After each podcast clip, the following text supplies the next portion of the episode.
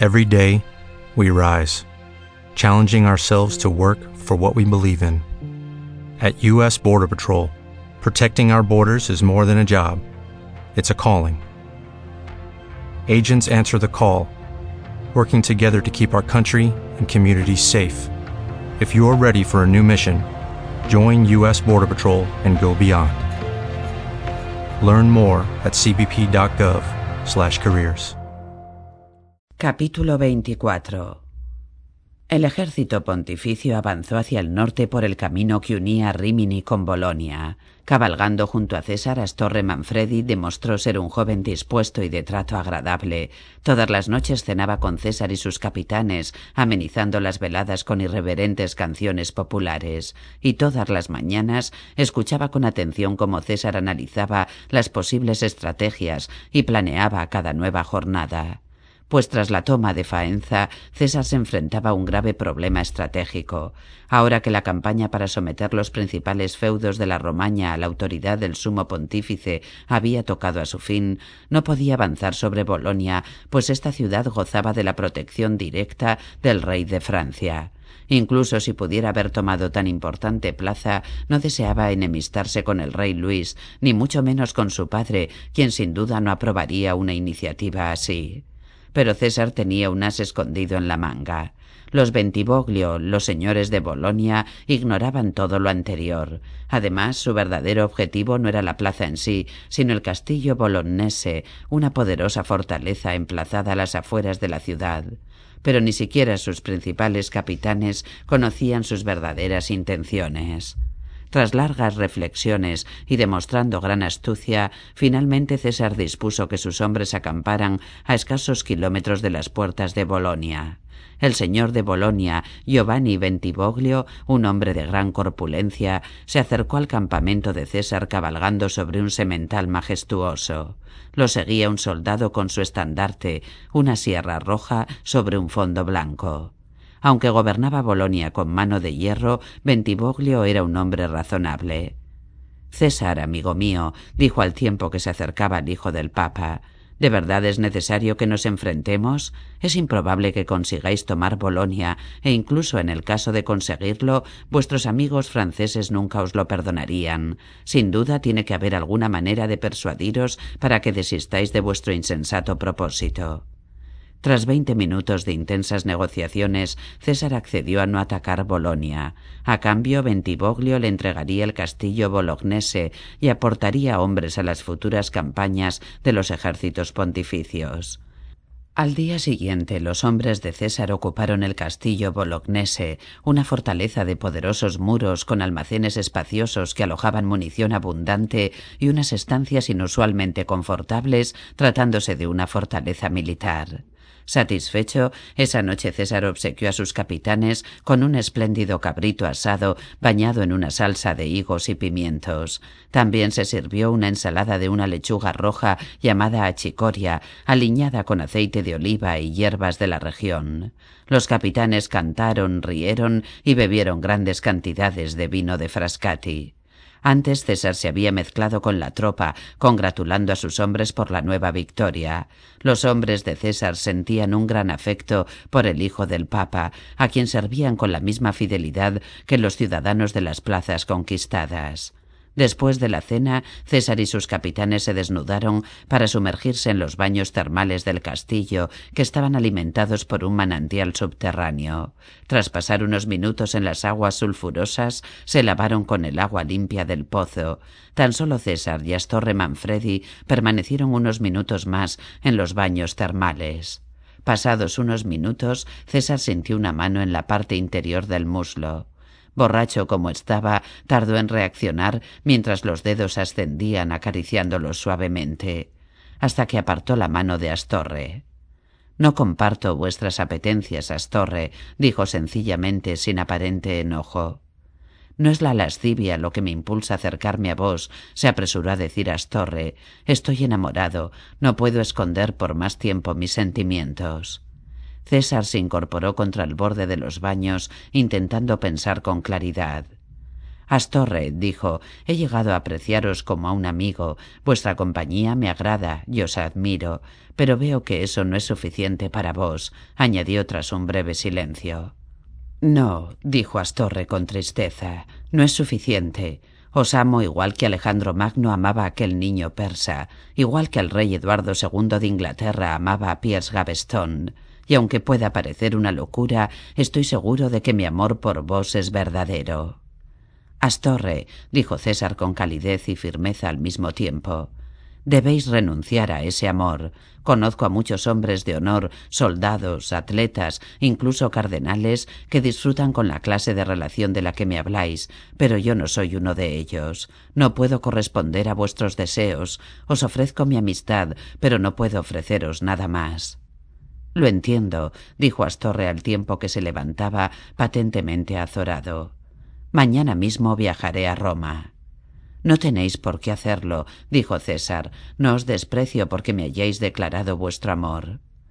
Debo irme, dijo Astorre. No puedo permanecer junto a vos. Debo aceptar lo que me habéis dicho y renunciar a mi amor por vos. Si no lo hiciera, si me engañara a mí mismo y permaneciera junto a vos, sin duda intentaría acaparar vuestra atención y al final solo conseguiría que os disgustaseis conmigo. Y eso es algo que no podría soportar. No, concluyó diciendo, debo marcharme.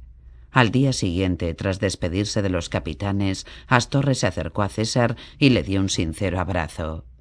Adiós, amigo mío, le susurró al oído. Siempre estaréis presente en mis sueños. Y sin más, montó en su caballo y cabalgó hacia Roma. Esa misma noche, después de cenar, César se sentó a reflexionar sobre cuál debía ser su próximo paso. Una vez cumplidos todos los objetivos fijados por su padre, sabía que se acercaba el momento de regresar a Roma, pero al igual que sus hombres, César todavía tenía sed de conquistas. Vito Vitelli y Paolo Orsini habían intentado convencerlo de que atacara Florencia, pues Vitelli despreciaba a los florentinos y Orsini quería restaurar el poder de los Médicis, tradicionales aliados de su familia. César siempre había sentido afecto por los Médicis y aún así dudaba. Amaneció y César seguía sin tomar una decisión. Posiblemente Vitelli y Orsini tuvieran razón. Posiblemente pudieran tomar Florencia y devolver el poder a los Médicis, aunque sin duda se perderían muchas vidas, pero en la práctica atacar Florencia era lo mismo que declararle la guerra a Francia. Además, el rey de Francia nunca le permitiría conservar la ciudad toscana. Finalmente César decidió seguir una estrategia similar a la que tan buen resultado le había dado en Bolonia. Así condujo a sus hombres hacia el sur hasta el valle del Arno y levantó campamento a escasos kilómetros de las murallas. El comandante de las tropas florentinas acudió a parlamentar con César. Lo seguía un pequeño contingente de soldados vestidos con armaduras. Al llegar, César observó con satisfacción cómo sus miradas se desviaban nerviosamente hacia los cañones de Vitelli. No cabía duda de que estaban dispuestos a negociar para evitar el enfrentamiento. En esta ocasión, César se contentó con un considerable pago anual, la promesa de fidelidad al sumo pontífice y el apoyo de Florencia en caso de guerra. No fue una victoria espectacular, pero probablemente fue una decisión acertada. Había muchas otras tierras que conquistar. Esta vez César condujo a sus hombres hacia el suroeste, hasta la población de Piombino, al final del Golfo de Génova. Incapaz de hacer frente al poderoso ejército pontificio, una nueva plaza capituló ante las tropas de Roma. Mientras paseaba por los muelles de Piombino, César, ávido de nuevas conquistas, vio a lo lejos la silueta de la isla de Elba. Con sus ricas minas de hierro, la isla sería una espléndida conquista. Qué mejor colofón para su campaña. Aunque parecía un objetivo imposible para el hijo del Papa, pues César no tenía experiencia naval. Mientras consideraba distintas posibilidades, tres hombres se acercaron cabalgando hacia él. Eran su hermano Jofre, don Michelotto y Duarte Brandau. Jofre se adelantó a sus dos compañeros para saludar a su hermano. Con su jubón de terciopelo verde y sus abigarradas calzas parecía más corpulento que la última vez que lo había visto César. Su largo cabello rubio asomaba bajo una birreta de terciopelo verde. Nuestro padre te felicita por tu heroica campaña y espera con impaciencia tu regreso, le dijo a César. Me ha pedido que te diga que añora tu presencia y que debes regresar a Roma sin más demora, pues la estrategia que has empleado en Bolonia y en Florencia ha levantado el recelo del rey de Francia, continuó diciendo. César, nuestro padre me ha pedido que te diga que no debes volver a intentar nada parecido, debes regresar inmediatamente a Roma. A César le molestó que su padre se hubiera servido de su hermano menor para transmitirle su mensaje. Además, no cabía duda de que Brandau y don Michelotto habían acompañado a Jofre para asegurarse de que él cumpliera las órdenes del sumo pontífice. Le dijo a Duarte que deseaba hablar con él en privado. Mientras paseaban por los muelles, César señaló hacia Elba, cuya silueta se distinguía perfectamente a pesar de la bruma. Sin duda habéis oído hablar de las minas de hierro de Elba, le dijo al consejero de su padre. Con la riqueza que nos proporcionarían esas minas, podríamos financiar una campaña para unificar toda la península. Sé que el sumo pontífice no se opondría a la conquista de Elba, pero yo no poseo ninguna experiencia naval, y si no la tomamos ahora, no me cabe duda de que el rey de Francia pronto añadirá esa isla a sus territorios. Duarte permaneció en silencio mientras contemplaba el horizonte. Después se giró hacia los ocho galeones genoveses que había amarrados en el muelle. Quizá pueda ayudaros, dijo finalmente. Aunque ya hace muchos años de eso, hubo un tiempo en que yo capitaneaba armadas en grandes batallas navales. Y por primera vez en su vida, César creyó apreciar cierta añoranza en la mirada de Duarte. Aun así, vaciló unos instantes. ¿En Inglaterra? preguntó por fin. El gesto de Duarte se endureció. Perdonadme, se apresuró a decir César mientras rodeaba al consejero de su padre con un brazo. No es asunto mío. Entonces me ayudaríais a conquistar Elba para mayor gloria de la Santa Iglesia de Roma. Ambos hombres observaron la isla en silencio, hasta que de repente Duarte señaló hacia los galeones genoveses. Esos viejos buques nos pueden servir. Sin duda los habitantes de la isla estarán más preocupados por los piratas que por una invasión desde tierra adentro.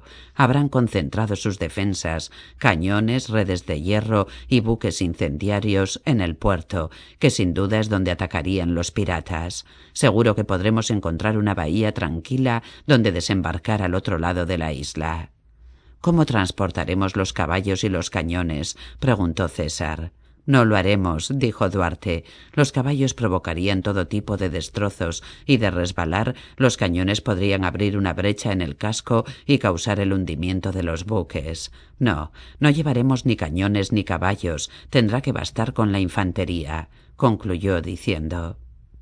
Tras estudiar detenidamente las cartas de navegación genovesas, todo estuvo dispuesto para partir en dos días. Los soldados de infantería subieron a los galeones y la pequeña flota navegó hacia Elba. Pero la alegría duró poco, pues el balanceo del barco no tardó en afectar a la mayoría de los soldados, que vomitaban en la cubierta, incapaces de contener las náuseas. El propio César tuvo que morderse los labios durante toda la travesía. Ante su sorpresa, el movimiento de los pesados buques no parecía afectar ni a Jofre ni a don Michelotto. Demostrando gran destreza, Duarte condujo los galeones hasta una bahía tranquila de arenas blancas y suaves.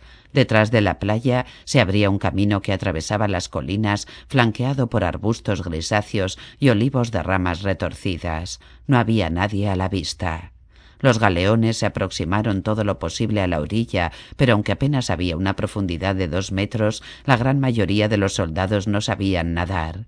Finalmente, César ordenó que se atara un pesado cabo a la proa de cada galeón, y ocho marineros nadaron hasta la orilla, donde tensaron los cabos alrededor de recios olivos. Duarte le dijo a César que ordenase que la mitad de los hombres se atasen las armas con correas a la espalda para poder ganar la orilla. El resto de los soldados permanecería a bordo de los galeones hasta que el primer contingente hubiera sitiado la plaza. Para doblegar la reticencia de los soldados, el propio Duarte se deslizó por la proa del buque, sujetó el cabo con las dos manos, se dejó caer al agua y avanzó sujeto al cabo hasta alcanzar la orilla. César fue el siguiente, y siguiendo su ejemplo, un soldado tras otro fueron desembarcando, pues cualquier cosa era mejor que permanecer en esos horribles buques, a los que incluso en la bahía el mar sometía un continuo balanceo.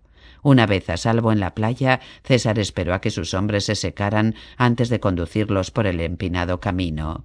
Una hora después llegaron a la cima de la colina, desde donde se divisaba la ciudad y el puerto de la isla de Elba. Como Duarte había previsto, los inmensos cañones de hierro estaban apuntalados a la entrada del puerto, apuntando hacia el mar. Tras observar la ciudad durante una hora desde lo alto de la colina, no vieron ninguna pieza de artillería móvil, tan solo un reducido batallón de la milicia en la plaza principal. César ordenó a sus hombres que descendieran la colina en silencio, y cuando llegaron a las puertas de la ciudad dio la orden de atacar. Al ataque. gritó. Al ataque.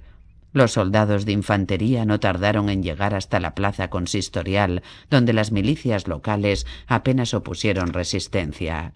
Atemorizados, los habitantes de Elba corrieron a refugiarse en sus casas.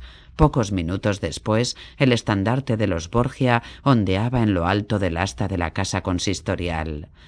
César recibió a una delegación de hombres notables de Elba y tras identificarse les comunicó que no sufrirían ningún perjuicio por parte de sus tropas y que desde ese momento la isla estaba bajo el control del sumo pontífice. A continuación, César ordenó que se encendiera una gran hoguera, la señal acordada para hacer saber a Duarte que la plaza había sido tomada y que era seguro entrar en el puerto. Los ocho galeones no tardaron en entrar en la bahía con el estandarte de César Borgia ondeando al viento. Tras inspeccionar personalmente las minas y dejar un contingente de sus mejores hombres a cargo de la isla, César y el grueso de sus tropas volvieron a embarcar rumbo al continente.